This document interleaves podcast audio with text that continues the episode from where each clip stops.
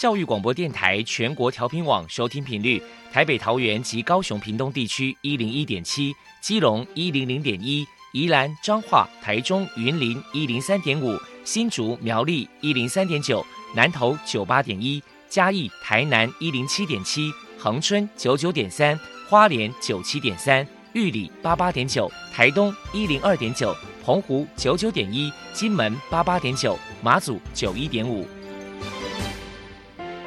爱是包容，爱是牺牲，爱是分享，爱是服务。因为爱，特殊教育充满了无限的可能。用爱关怀身心障碍同学的未来，用心倾听资赋优异子女的心声。欢迎老师、家长、同学们，大家一起加入特别的爱这个大家庭。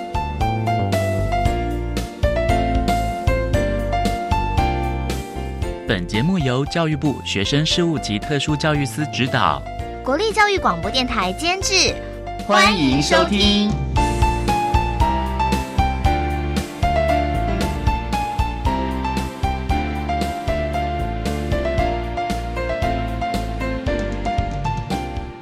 因为爱，我们在空中相聚。欢迎您再度收听《特别的爱》，我是小莹。这个节目在每个星期六和星期天的十六点零五分到十七点播出。在今天节目中，将为您安排三个部分。首先，在“爱的小百科”单元里头，波波将为您安排大树抱抱单元，为您邀请林慧玉女士，也是启良妈妈，为大家分享自闭儿的教养经验，希望提供相关的老师、家长可以做个参考了。另外，今天的主题专访为你安排的是《爱的随身听》，为您邀请国立东华大学特殊教育学系的教授王淑慧王教授，为大家说明，帮他开启其他的世界，谈个教育阶段自闭症学生教学辅导的策略以及注意的事项，希望提供家长、老师还有同学们可以做个参考了。节目最后为你安排的是《爱的加油站》，为您邀请国立东华大学资源教室的辅导老师。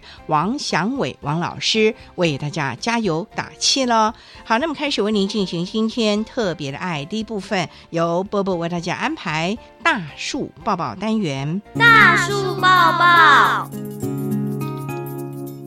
特殊儿的父母辛苦喽！我们将邀请家长分享教养的技巧、情绪舒压、夫妻沟通、家庭相处。甚至面对异样眼光的调试之道。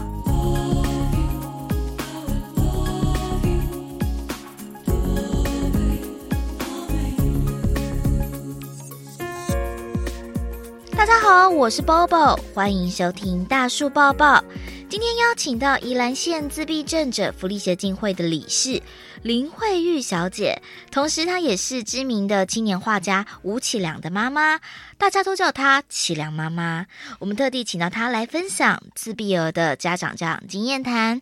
首先，我们先请启良妈妈谈一谈，当初知道孩子是自闭儿，当时内心的辛酸跟难过是如何走出来的呢？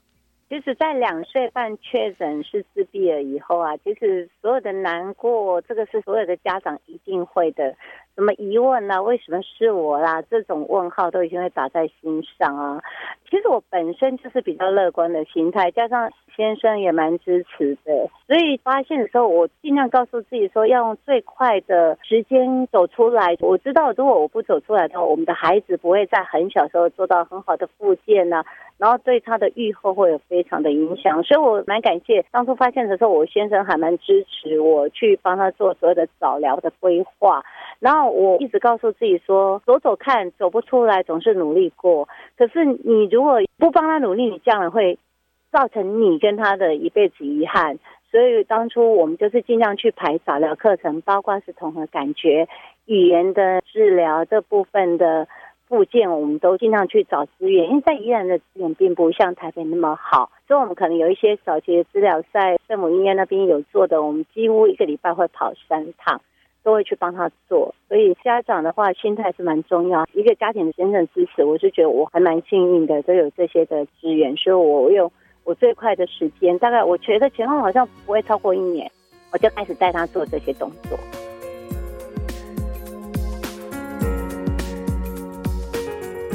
启良妈妈为了家中的宝贝儿子，投入了许多的心血和努力，也寻求了一些组织机构的帮忙。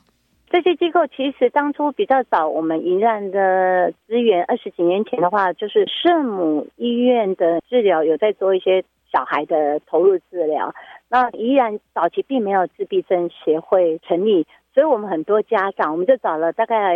十几个家长，然后我们一起努力去创造我们一个协会。我们知道协会成立的话，会对孩子后面的影响很大，包括就学啊，还有一些。很多的资源都需要是一个协会的成立，所以我们本身就是自闭症协会的创始会员。在二十几年前，我们开始找了一群十几个家长，然后慢慢去把它创造出来到现在的规模。然后我觉得自闭症来讲，协会的资源呢，然后去找一些公部门的投入，包括我们这二十几年走下来，孩子的就学状况啊，我们都觉得是非常成功的案例啊。所以我觉得公部门的帮忙，还有自己去找资源上课啦。这些都很重要，还有家长的态度，还有投入的心态，我觉得都是不可以缺少的一个部分。再来请教一下启良妈妈，在教养孩子的过程当中，遇到最大的考验是什么呢？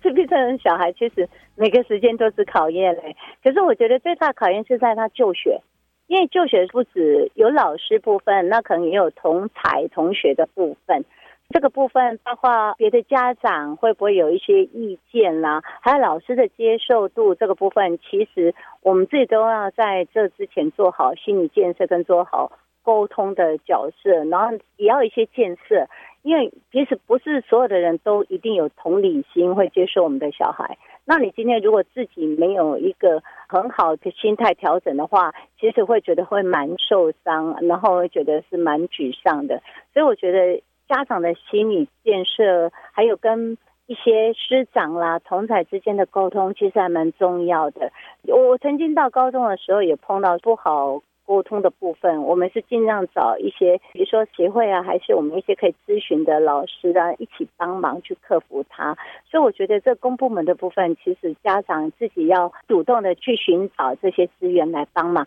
啊。当然，自己的心理建设要够强。接下来，我们就请启良妈妈分享一下自闭儿与手足之间的相处互动有什么样的教养诀窍呢？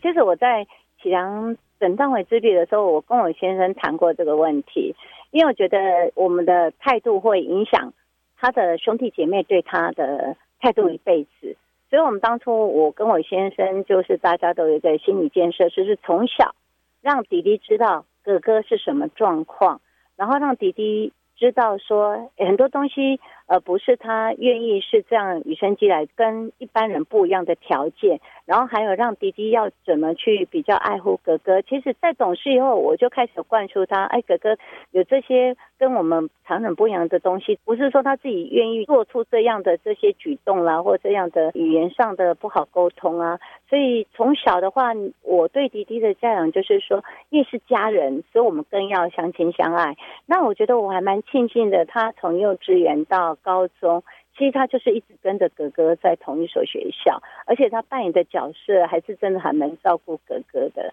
其实，在老二懂事以后，我们就一直在有灌输他这样的观念，而且我们对老大也是付出蛮多心血的，所以他看在眼里，多少都会懂一些。再来面对自闭儿的情绪困扰，启良妈妈有什么样的教养方法呢？自闭儿其实是最难教的一种障碍类别，因为他的障碍程度每个人不一。以前来讲，小时候那种比较是过动啦、注意力不足啊，还有易暴啊、易怒这种都是比较共通的。其实真的是我们是只能见招拆招。那我们会有加强物，比如说少发一次脾气的时候，和他喜欢吃巧克力，我们给他一颗巧克力。就是有增强物的诱因，然后让他去慢慢的习惯那个频率，而且自闭症来讲很奇妙，就是你刚开始压着他做某件事情，包括他学做家事啊、学认知啊什么，他会很抗拒，然后会叫得呼天喊地的。这部分你心脏要够强，然后每次一发作的时候，就是他发作完，你还是要不动如山，要忍受他暴跳如雷的噪音。等他发作完了以后，你就说好，那我们再来一次。可能达到三次以后，我会跟他一个增强，我一些巧克力说好，你今天很棒。可能下一次的话，他频率会越来越低。然后，其实自闭症有一个惯性很好，是你一旦熬过他的时候，他的惯性养成以后，哎，他就很顺。而下一次你可能嘴巴讲一下，他就会去做。我觉得是一个蛮棒的一个点。可是家长就是刚开始那个要去把它塑造一个形象的时候，真的要花很多力气，然后真的不要怕挫败，因为真的会很挫败。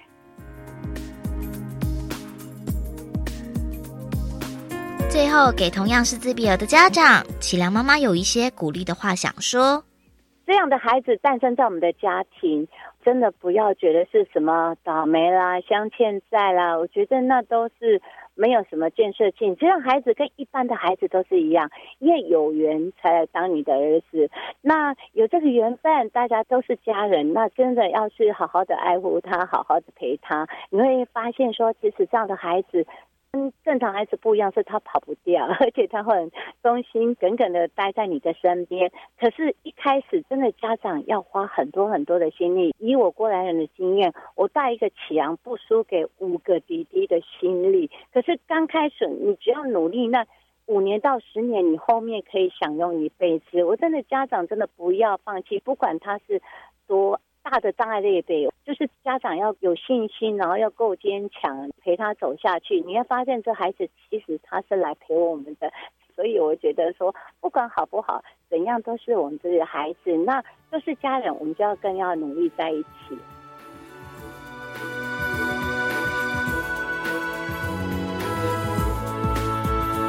谢启良妈妈，也是这个宜兰县自闭症者福利协进会的理事林慧玉小姐接受我们的访问。现在我们就把节目现场交还给主持人小莹。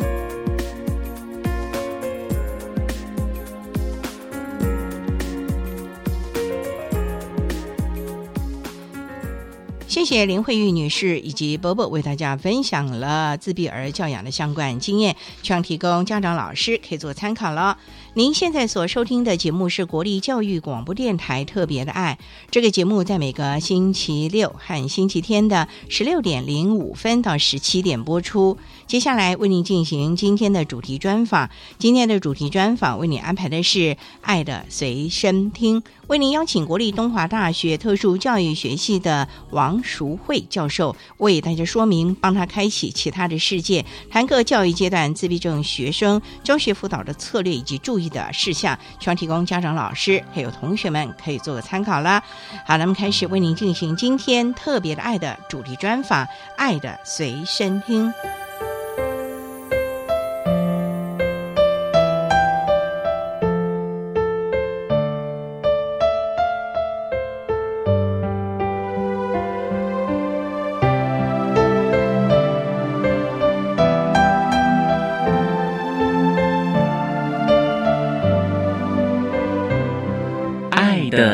身听。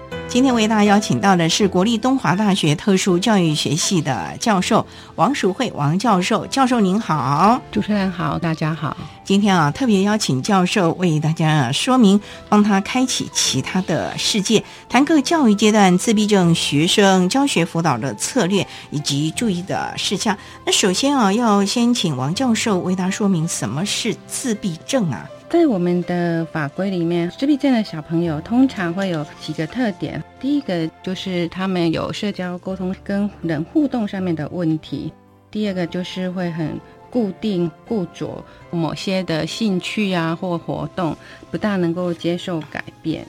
不过呢，也想请教教授啊，通常像这个自闭症，它是遗传呢，还是后天造成的呢？一般来讲，它是属于比较先天。因为现在的基因研发现说，嗯可能有几十种基因的交互作用，嗯可是目前还没有定论哈，所以多数我们会认为它比较是先天所造成的。不过教授啊，近几年来啊，大家都说好像自闭症发现的越来越多了。鉴定之后，那甚至有人说，像这个环境啊，甚至于像一些戏骨的工程师啊，他们的孩子比较会有自闭症，所以这是跟环境有关喽。一般来讲，环境可能会影响到小朋友后来的一些发展。可是因为他是固定的兴趣，那这比较是与天俱来的。当然，也有人会认为说外在的，像比如说 PM 二点五啊，一些环境对产生自闭症是不是有相关联？哈，这个目前都还没有定论。所以目前都还没有医学上的这个根据。那想请教，现在都在标榜早期疗愈，那自闭症的孩子，当他疑似的时候，或者是确定的时候，可以施行早期疗愈吗？通常小朋友大概一岁多，一般的小孩子大概会有一些口语的产生，比如说会叫爸爸妈妈，或者叫他名字的时候会有反应。如果我们的孩子到一岁半到两岁，对你叫他名字都没有一些视觉上面的互动啊，或者是发出一些声音，有沟通的需求，那通常我们就会建议家长带去医院评估哈、大概在一岁八个月到两岁之间就可以。做一些早期的介入，然后由医院那边的团队去看是不是要进行语言的治疗啊，或者是其他方面的治疗。所以这个就必须经由医生鉴定评估之后，才能决定孩子是不是真的，而且是不是需要早期疗愈咯。是的，那也想请教教授啊，这有做早期疗愈和没做早期疗愈，后来对孩子会有差别吗？有一个妈妈有分享，她的孩子大概一岁多的时候，发现跟人家互动哈，就是眼神跟他没有接触，她就带去医院评估，就开始积极接受早戒哦，比如说像职能治疗、物理治疗、语言治疗，透过这些治疗，然后她在家也积极介入。她孩子现在已经四岁了，她现在发现她孩子会跟他有眼神的接触。他就觉得，虽然说可能要很多年才看得出一点点成效，可是他觉得有早期介入，现在孩子可以讲话的时候，他会看他，他就觉得很高兴。所以早期疗愈还是有它的重要性以及成效的，所以家长真的不要讳疾忌医的，早点的提供相关的协助了。好，那我们稍待再请国立东华大学特殊教育学系的教授王淑慧王教授，再为大家说明，帮他开启其他的世界，谈个教育阶段自闭症学生教学辅导的策略以及注意的事项。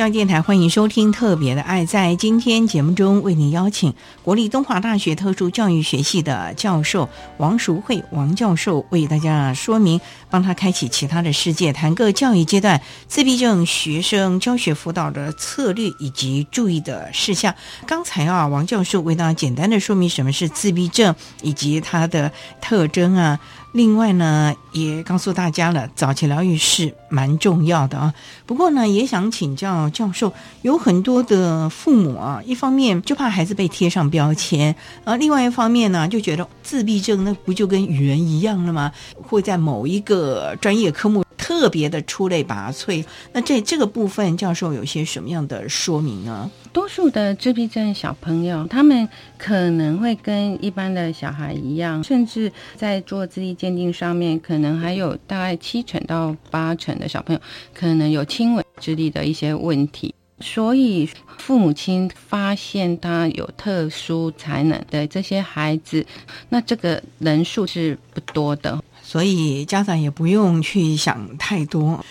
现在我们除了早疗，在学前这个部分呢，孩子也都会开始在学校可能会有一些特教方面的协助。那请教教授，在我们学前的阶段，老师有些什么可以协助孩子？可能在幼儿园呢，在游戏或者是等等的互动当中，可以协助孩子，或者是把专团的建议融入在教学中呢？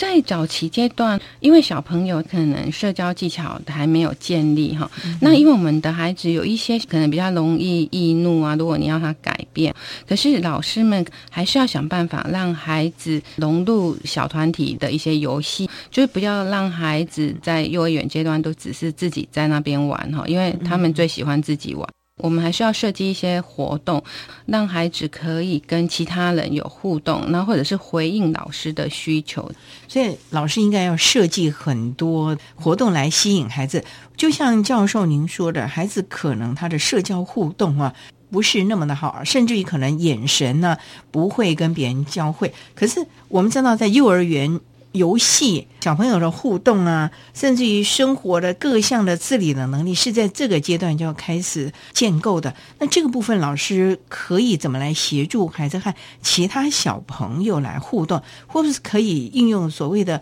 小天使啊，或者是同才的孩子来跟这个孩子互动呢？在幼儿园阶段，通常小朋友都是蛮单纯。老师可以从儿歌开始哈，那小朋友听几次之后，老师可能比如说王老先生有块地，然后他可能唱到一半，你停顿下来，诶，他就会自己去接哈，因为他会从音乐当中，因为他那个调他就会很熟悉，就比如说。那你让他有机会去讲话，那小朋友彼此的追逐哈，或者是说等待轮流哈，比如说荡秋千、溜滑梯，你可以在那种活动的当中，或者是下课玩游戏哈，这些就比较自然的环境当中，让他们去学习一般的社会常规。所以啊，其实我们幼儿园的老师真的可以运用相关的设计，让孩子学会了怎么跟同才互动，以及刚才教授所说的。等待呀，轮流啊，甚至于一些这个食衣住行各方面的能力了啊。好，那我们稍待再请国立东华大学特殊教育学系的教授王淑慧王教授，再为大家说明，帮他开启其他的世界，谈个教育阶段自闭症学生教学辅导的策略以及注意的事项。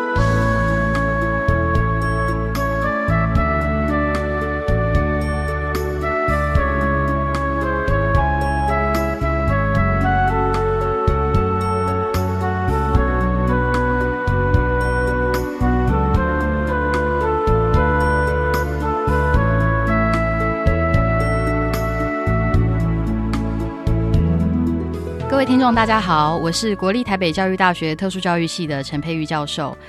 有关自闭症学生的教育呢，其实我有以下的一些想法，想要跟家长还有老师们分享。老师们跟家长们可能都非常的爱护跟保护自闭症的孩子，但是请别忘了，在我们的保护跟关心之余呢，还是要回归到孩子需要建立什么样子的能力，来面对未来的生活独立的发展，这个才是我们教育上的重点哦。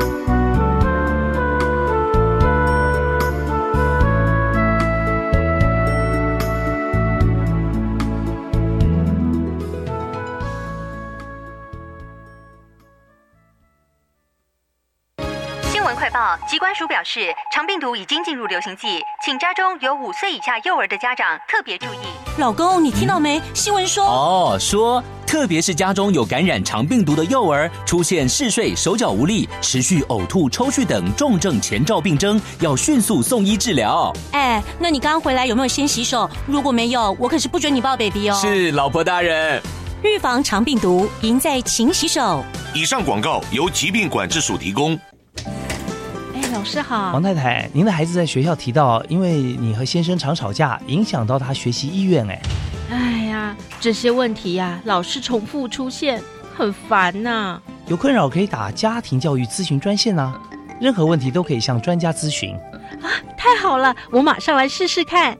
家庭教育咨询专线：四一二八一八五四一二，帮一帮我。以上广告是由教育部提供。我是 Janet。也是 Egan 的妈妈，孩子的成长只有一次机会，陪伴他们长大是每一个父母最大的心愿。在台湾，每十五个孩子中就有一个是发展迟缓儿、慢飞天使。邀您一同响应伊甸基金会弱势儿童服务计划，请拨打支持专线零八零零零二五八八五，或上网搜寻伊甸慢飞天使。管那么的水，罗嘎西木啊！大家好，我们是欧开合唱团。您现在收听的是教育电台。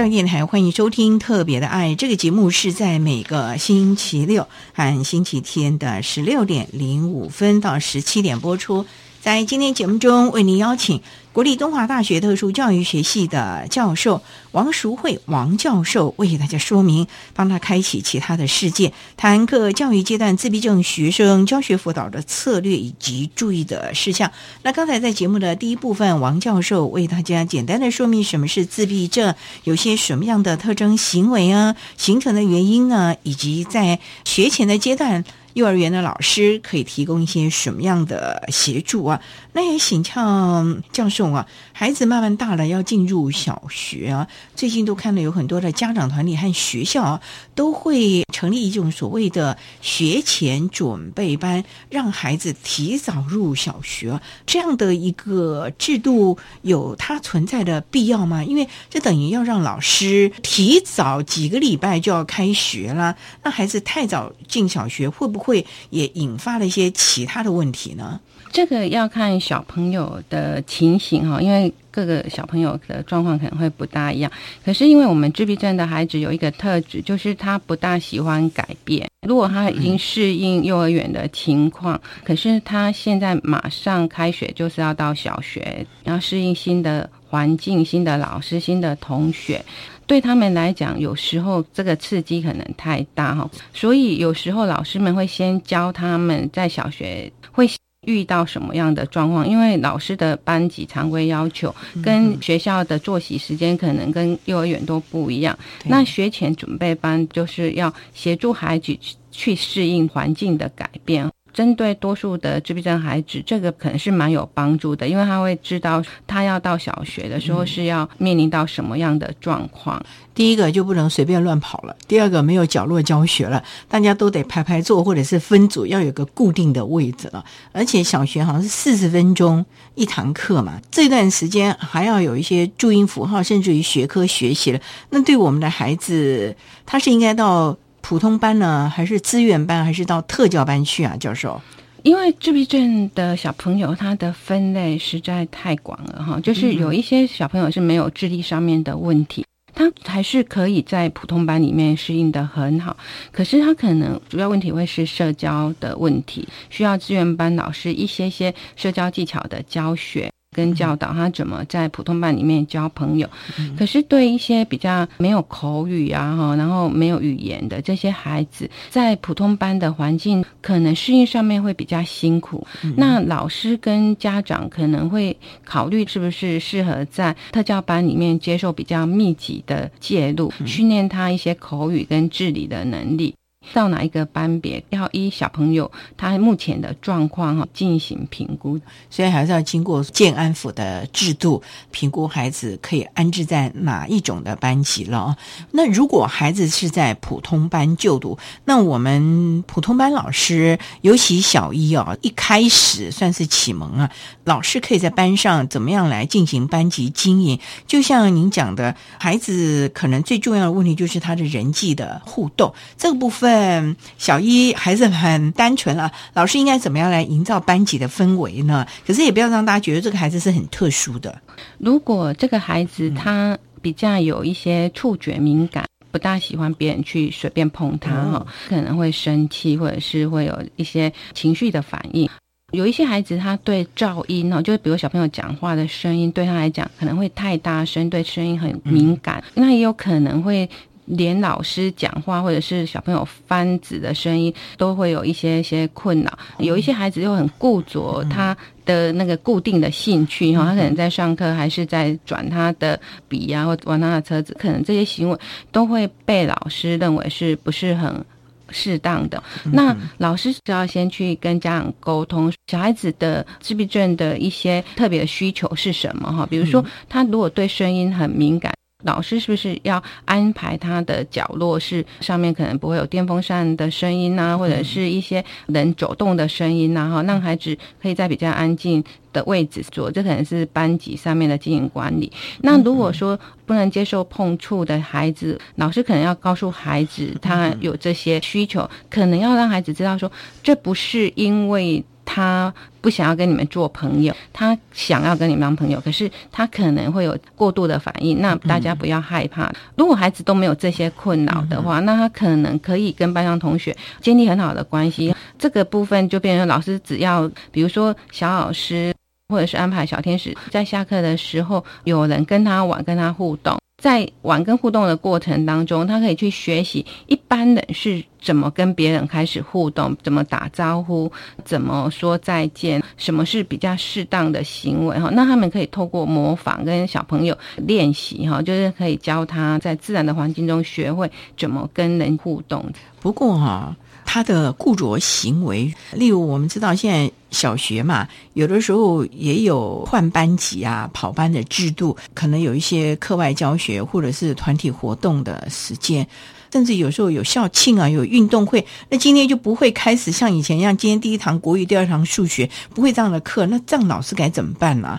通常真的很固着的这一种小朋友哈，我们可能要让他知道每一天的行程，可能在前一天就要跟他预告，就要再叫妈妈提醒他，因为我们知道有些孩子非常的固着，甚至比如说妈妈带他上学都要走固定的路线，如果今天修路，他就开始大吼大叫，因为换个路线嘛。一样的道理，他在学校期待说这一节课要上什么，可是有时候有一些消防演习啊，或者是运动会，那这种家长在家里就要提醒他哈，家长就要对学校的行事历非常的清楚。亲师沟通上面哈，就是老师要校外教学，就是要先跟家长讲，跟他讲大家遇到什么状况，然后搭车的时候会怎样，大概多久。小朋友如果是比较轻度的，他可能可以接受这种。改变参加校外教学，那我们知道有一些比较严重的孩子，他可能需要家长或者是有一些人可能要陪同哈，因为可能随时有状况发生。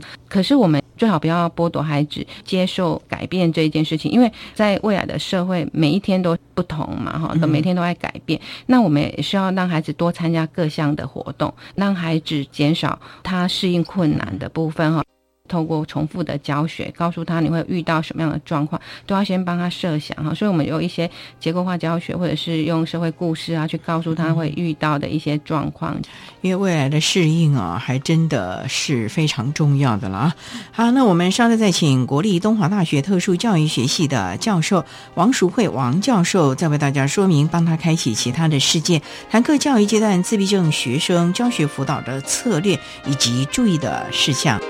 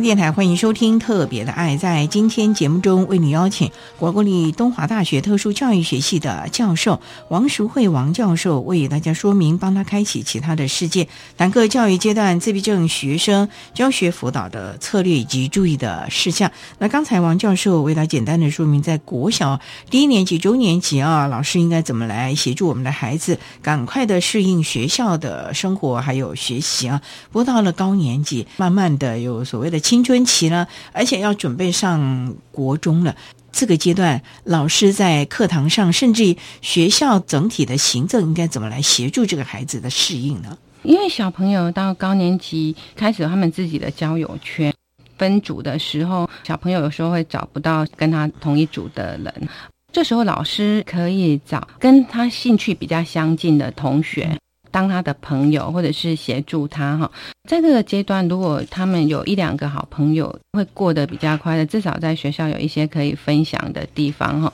那当然，朋友的任务可能要注意到，是不是班上有人会故意要欺负这个小朋友？可能要告诉家长或告诉老师，因为我们有时候小孩子讲话不是讲得很清楚哈，他的前因后果可能不是让老师很理解。如果我们有同学可以做这样子的事情哈，让老师知道因果，然后去辅导班上同学，可不可以用比较友善的态度对待我们的孩子哈？因为我们孩子蛮多，有时候同学骂他就是言语的霸凌，那他们会因为这样子就觉得很焦虑、很挫折。这些都是我们自闭症孩子哈，到高年级之后，因为课业压力呀。跟很多人际关系的压力，造成他在学校会很焦虑，有时候不大想去读书，这是我们可能要注意的。所以这点是蛮要提早来应应的。不过教授啊，到国小要到国中了，还要再做一个国中的准备班嘛？因为我们小一的时候有小一的学前准备班，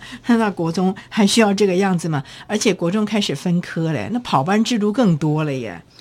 到国中阶段哈。家长可以去参观附近的一些国中，去看他们学生的组成分子的状况，跟老师带班的状况。哈，有一些学校可能会比较升学导向，或者是有一些学校可能会比较注重技能的培养。那你就要看孩子现在的能力是在什么状况。如果他的能力非常的好，课业上完全没有任何问题，当然他可以选择以。升学导向对，可是他可能在这方面不会有太大的问题啦。主要的还是人际互动。因为我们有小朋友，他在班上人缘不好的原因，都是因为他觉得班上同学比不上他，因为他太聪明了，老师讲过他就记得了。我们就要教孩子，你有这个优势，可是你不要显示出来，让别人觉得你在看不起人家哈。可能他讲话的语气他自己没有注意到，所以我们老师的辅导策略会把小孩子的对话。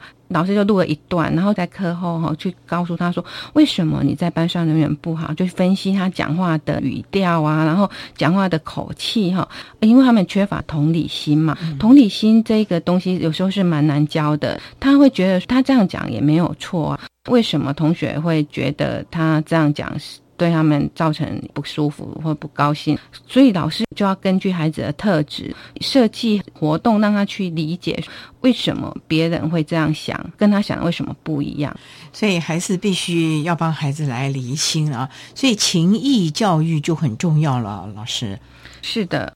因为我们有的孩子可能学习没有很好，课业不好，社会互动又不好，到国中阶段会更焦虑哈。甚至有时候，我们的学生对两性觉得别人开始有男女朋友，那他也他也想要，当然可能会误认老师安排的小天使对他很好，是不是对他有意识，或者是他可以去追求？老师要根据小朋友个别的状况，可能要跟他说明感情的事情跟友谊哈是不能混淆的。对你好，不代表他跟你是有爱情关系呀，这都是辅导师、老师或者特教老师可能都要注意这样。这个情谊教育还真的是非常的重要啊，否则我们这些孩子啊，真的不太了解这个人际的互动以及大家互动的分际，反而造成了他在班上人际上的问题了。这一点呢，我想家长啊也应该要跟老师做适当的沟通，看看孩子有哪一些的情形呢，需要大家共同努力的了。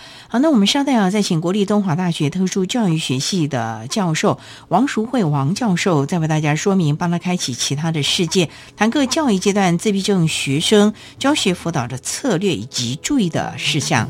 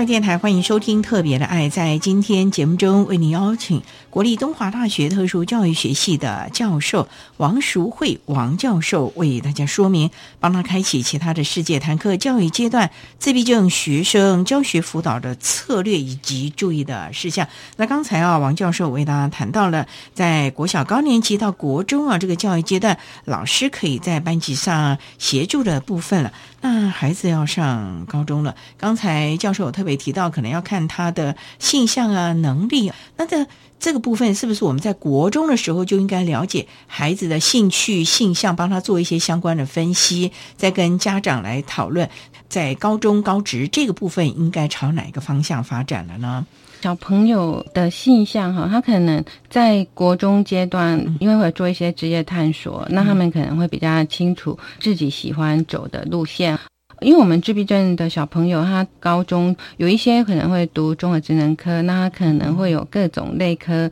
的职业训练，他事实上可以多元探索，是不是他喜欢读这样子的科系哈？因为在高中阶段只是教基础的东西，那如果小朋友喜欢烘焙，读完烘焙相关的课程之后，他觉得真的很蛮有兴趣的，那要往更深的。方面去进修的话，可能大学职业类科对他来讲是另外一条路。那如果他是对研究很有兴趣，很喜欢做科学方面的研究，他可以往大学更深的探索。我们发现，我们的学生在高中阶段，他要定下目标，有时候还蛮难的哈，因为必须要很多相关的人员跟家长。做一些相关的辅导，因为我们发现，即使自闭症学生现在上大学的人数已经蛮多的，有时候修课他们只修他们喜欢的，他不管他修完这些课能不能毕业。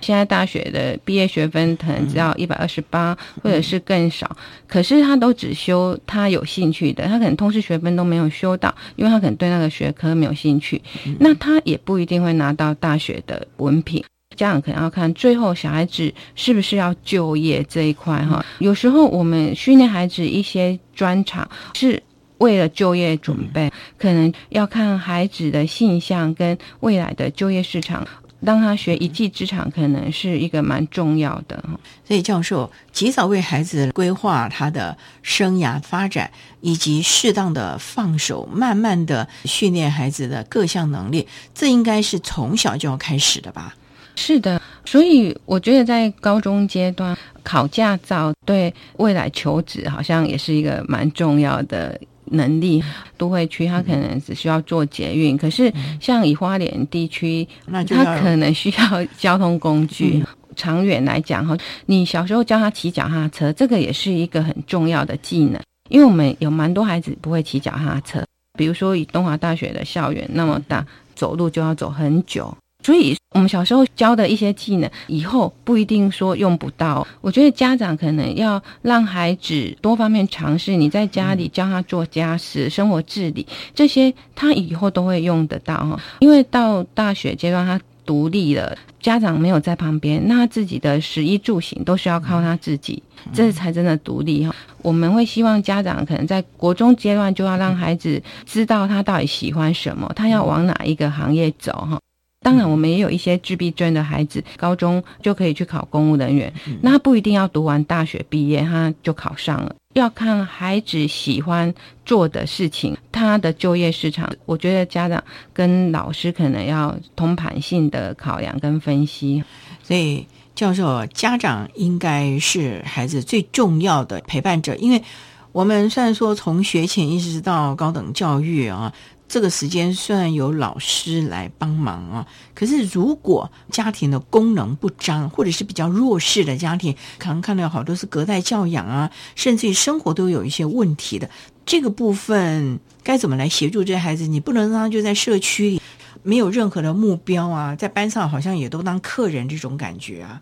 这个是一个蛮难的议题，然后就是我们要解决这些孩子求学上面的困难。事实上，我们东部的老师啊，他们都为孩子找了非常多的资源。所以，像小学阶段老师可能会收集外面的奖学金哈，然后帮孩子去申请各项的补助哈，让他们可以在求学过程当中需要的一些经费啊、书籍费啊，他们可以透过这些补助来进行哈。如果家长比较弱势的，基本上。早疗的介入哈，现在特教已经往下哈，所以只要孩子在医院有就诊，然后有文号、有自闭症，社工就会进行访谈跟介入。最主要是小孩子上幼稚园，如果发现他有特殊需求，早疗的团队就会开始进行教学介入。虽然华东比较偏远哈，可是也是蛮多的机会，他们可以接受到。语言治疗啊，一些评估啊，然后跟早戒的部分，所以这个部分对于。比较弱势的家庭，可能学校的力量和社区的力量就要慢慢的介入了啊。不过呢，家长也是一个很重要的块面啊。想请教教授，很多的家长知道家里有这样的个孩子的时候，自己的心态都没有办法平复，甚至于可能为了照顾这个孩子，忽略了家中其他的孩子啊，甚至于夫妻的关系，可能都因此生变。这个部分，教授有些什么呼吁或者是提醒呢？我觉得。家有特殊儿，这是一个家族共同的责任哈，不是只有妈妈要负起这个责任哈。因为我们发现，多数带孩子去医院啊、去就诊、做一些早戒的，都是妈妈这个角色哈。如果家里经济环境有困难，妈妈也要去工作，那孩子的早戒这一块可能就会被停下了。我们会觉得，可能爷爷奶奶啊，或者是爸爸这一块哈，也要付出一些些努力。那我觉得，因为他是整个家庭要共同承担、共同面对。因为如果是有妈妈一个人去面对，有可能最后。夫妻关系真的是不好，或者是公婆不谅解，那他能够得到的资源实际上是很少，就变成说都靠妈妈一个人，那他就必须要去寻求其他的支持团体，是不是有同样有自闭儿的家长，就是已经走过这一段辛苦的历程，然后们可以分享跟资助，然后去共同关怀新的家庭。那你从别人的身上可以看到他们怎么度过，那我觉得这个对妈妈来讲是蛮重要的哈。所以呢，孩子不是只有一个家长来负责，而是应该整个家族来一起。那当然呢，学校的老师甚至于相关的团队，也希望大家一起做好 IEP 来协助这个孩子了。那我们今天也非常的谢谢国立东华大学特殊教育学系的教授王淑慧王教授为大家说明，帮他开启其他的世界，谈各教育阶段自闭症学生教学辅导的策略以及注意的事项。非常谢谢教授的说明，谢谢您，谢谢。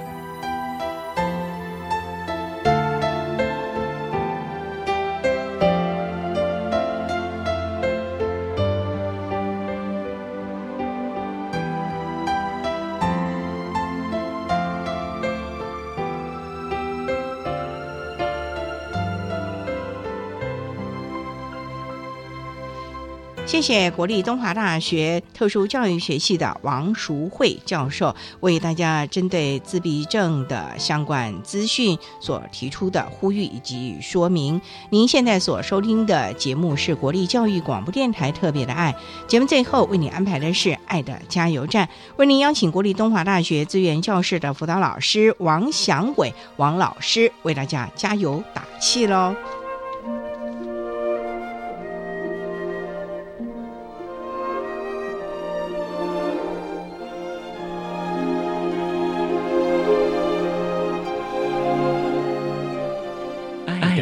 加油站。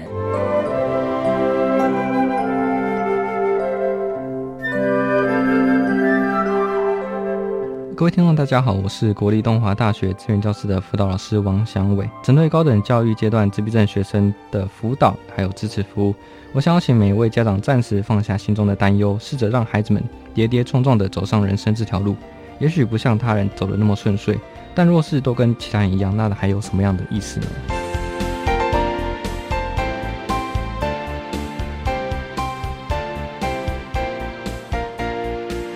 节目就为您进行到这了，感谢你的收听。在明天节目中，为您邀请国立东华大学资源教室的辅导老师王祥伟王老师，为大家分享谨慎找出应用方法，谈高等教育阶段自闭症学生支持服务的重点以及注意的事项，希望提供家长、老师还有同学们可以做个参考了。感谢你的收听，我们明天十六点零五分再见了，拜拜。